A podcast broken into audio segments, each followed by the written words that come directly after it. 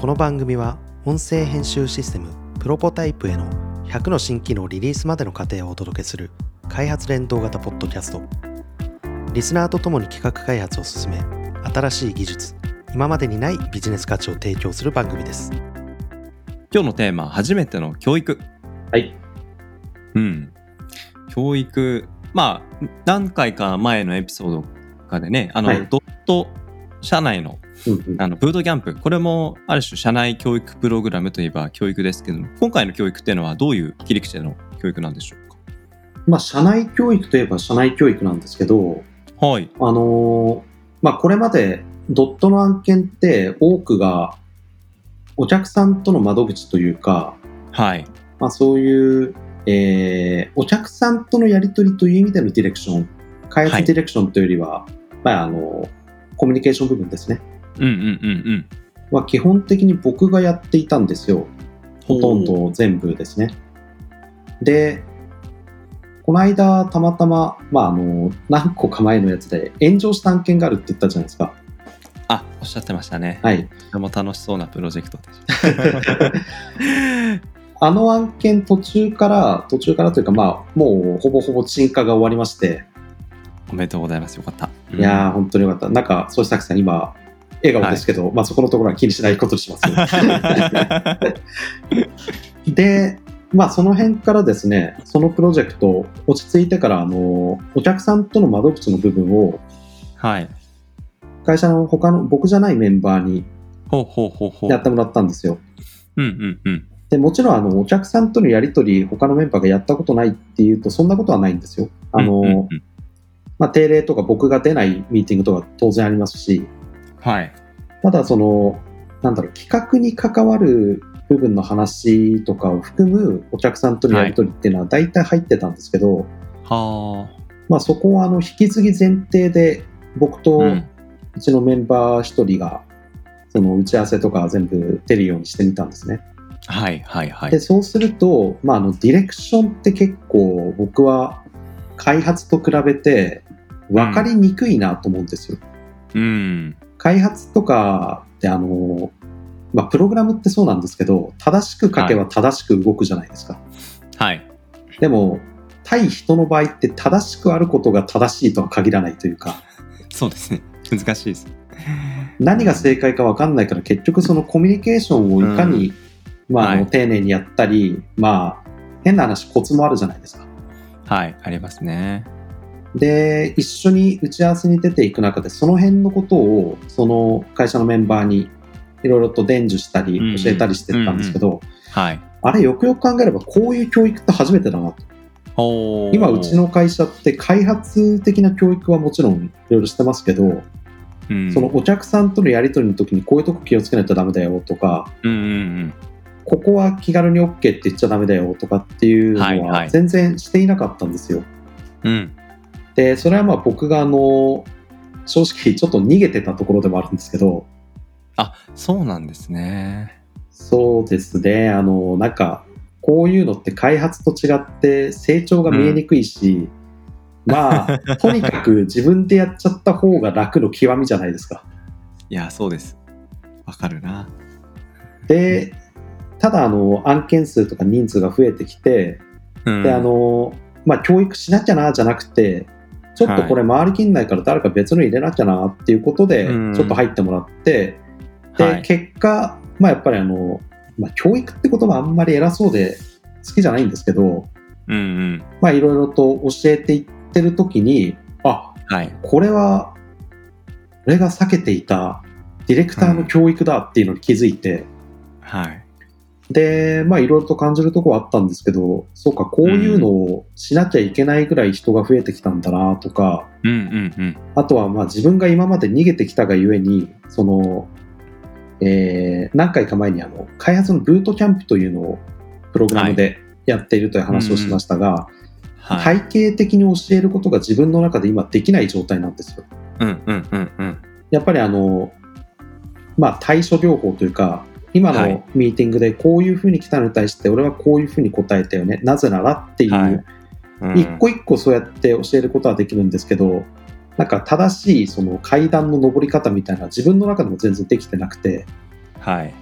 その辺を整えていくことが必要になったなっていうのを感じたっていうのがこの初めての教育っていうのの内容なんですよ。ディレクションディレクターの教育ってなんか雲をつかむようなうん。なんか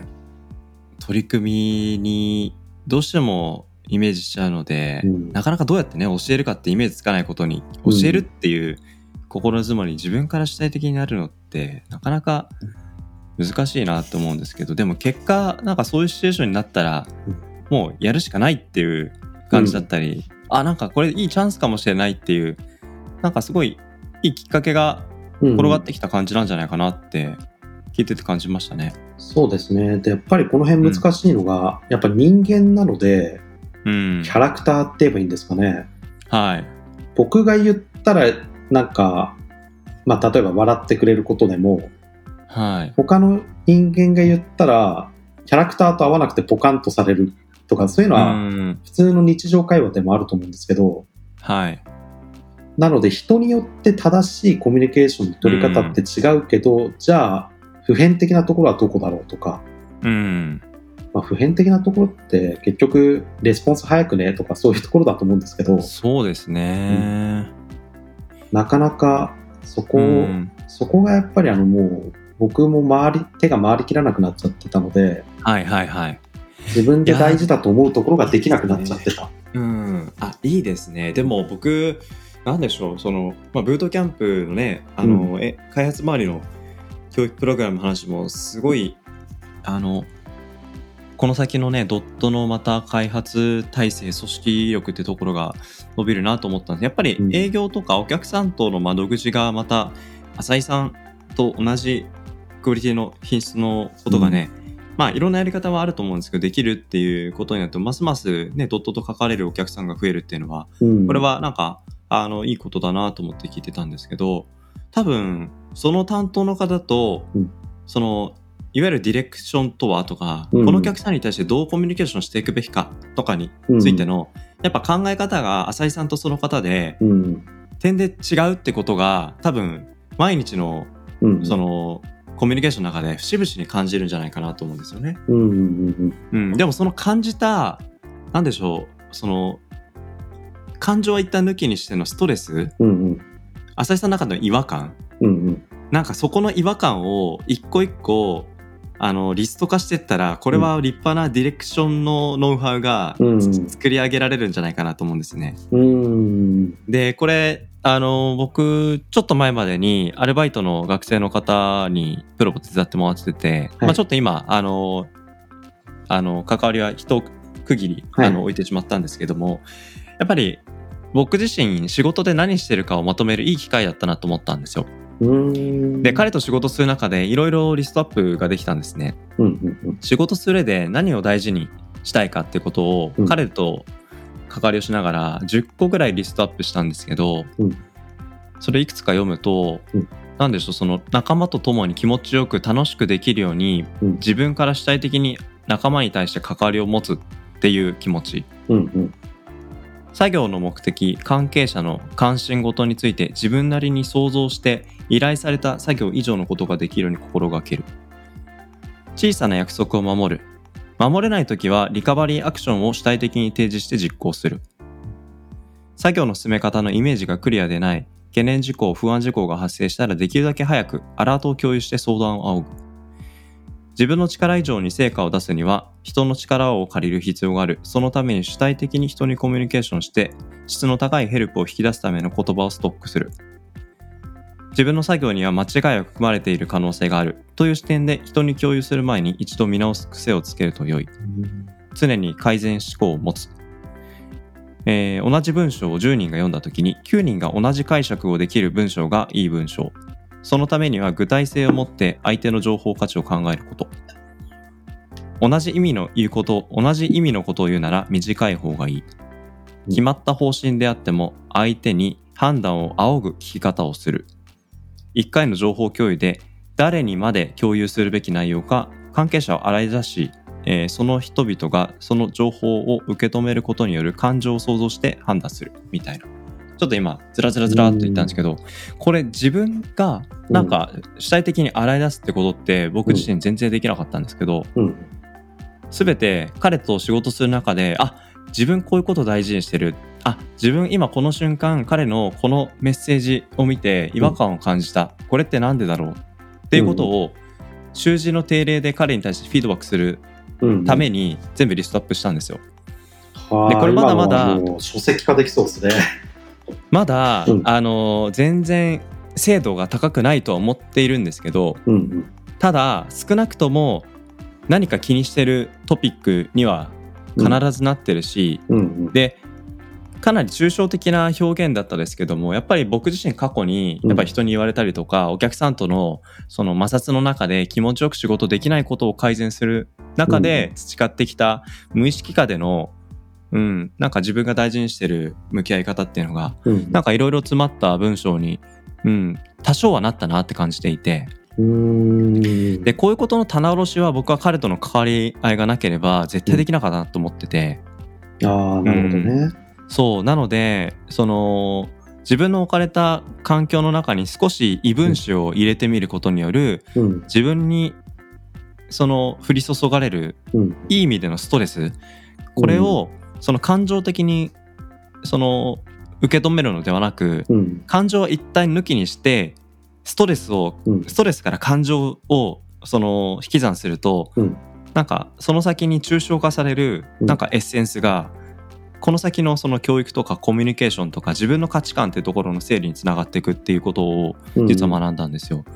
でそこのやっぱテーマってディレクション部分ってすごくあると思うんですよね。うんうんうん。うん、なのでなんか浅井さんのポジションの方がもちろんねこの先また一人二人と増えていくってこともそうですけど、うんうん。なんか浅井さんが無意識化に意識されて、うん。あの培われてきたノウハウみたいなところが、うん。必ずあの整理されていくきっかけとしての教育っていう側面がすごくあるんじゃないかなって、うん、確かにそれも感じますね。あとうん。逆もあったんですよ。うん、その僕が無意識下にあの、うん。我慢してしまっていたところっていうのがあ例えばあの開発メンバーとのやり取りの時にちょっと切羽詰まっ、切羽詰まってるって言ったらまあちょっといっぱいいっぱいになっている時に、開発メンバーからのスラックなりのやり取りのところで、いやこの言葉遣いはチームメンバーにしちゃダメだろうみたいなのもまあたまに稀にあるじゃないですか、そういうのも。あはい、うん。でもそれは開発忙しいからまあ仕方ないなっていうふうに思ってたんですよ。思ってたというか、まあ勝手にそう感じてほぼ無意識でうん。流していたんですけど、同じようなことをその、まああのディレクションを新たにやってみているメンバーに、他の開発メンバーがしたときに、い、や、これはやっぱり明らかにおかしいなと。はい。チームメンバーに対して、しかもあの、お客さんとの窓口のところで、クレームとか受け付けるのは、そこの部分じゃないですか。担当者。はいはいはい。うん。そこになってくれてるメンバーに対して、こういう言い方はしちゃいけないだろっていうところを、今まで自分の時は、まあしょうがないなっていうふうに勝手にフィルターかけてたところ、ブレーキかけてたところが、はい。人にやっているのを見ると、これは良くない、違う、改善しなきゃいけないっていうふうに気づけたっていう、はいはい僕が無意識化にやってるいいことというよりは、無意識化にやってた悪いことっていうのも、人にそれをやっている人を見たときに、うん。まあ、気づけたので、うん。まあ、今あの、ディレクターやってる、ディレクターというか、なんだろう、うちの中ではスクラムマスターとか、そういう言い方になるのかな。はいはいはいまあ、お客さんとの窓口うん。をメインでやっていくってわけじゃなくて、開発者がそこの部分も経験してみているっていう意味合いなんですけど、うんうんでもこれは絶対に彼にとってプラスになるなと思うし、うんうん。よりいいものを作っていくために必要なステップになりそうだなっていう気がしてます。うん。なるほどななんかこうやって話してるとすごくいい取り組みにしか聞こえないんですけどただ暗中模索感が半端ないんですよねこれってそうですね。なかなかね。そう、うん、だから暗中模索がゆえうんにどれぐらいここにね、あの神経注いで取り組むべきかっていうのが見えないじゃないですか、うん。だからそこっから先どこまでこれにこだわるかはもうある種浅井さんのなんか経営観というか、うんまあ、会社としてのあの経営方針とかうんうんなんかそういうとこって結局会社として大事にすることの文化的な側面ってすごく大きいですよね。そうですね。うん。なのでまあなんかあのこれまた思いもよらぬ展開の初めての教育テーマでしたけど結構僕も熱が入って ねやっぱなんか浅井さんとはこうやって会社の文化につながる話っていうのはね面白いですよね、こういう話。気がついちゃって。はい。うん。なんか具体的なねあの話につながらないことにつながりがちな 話なんですけど、うん、まあ我々開発ポッドキャストやってるんでちょっと次回エピソードはまた開発の話をしましょう、ぜひぜひ。ありがとうございます。はい、ありがとうございました。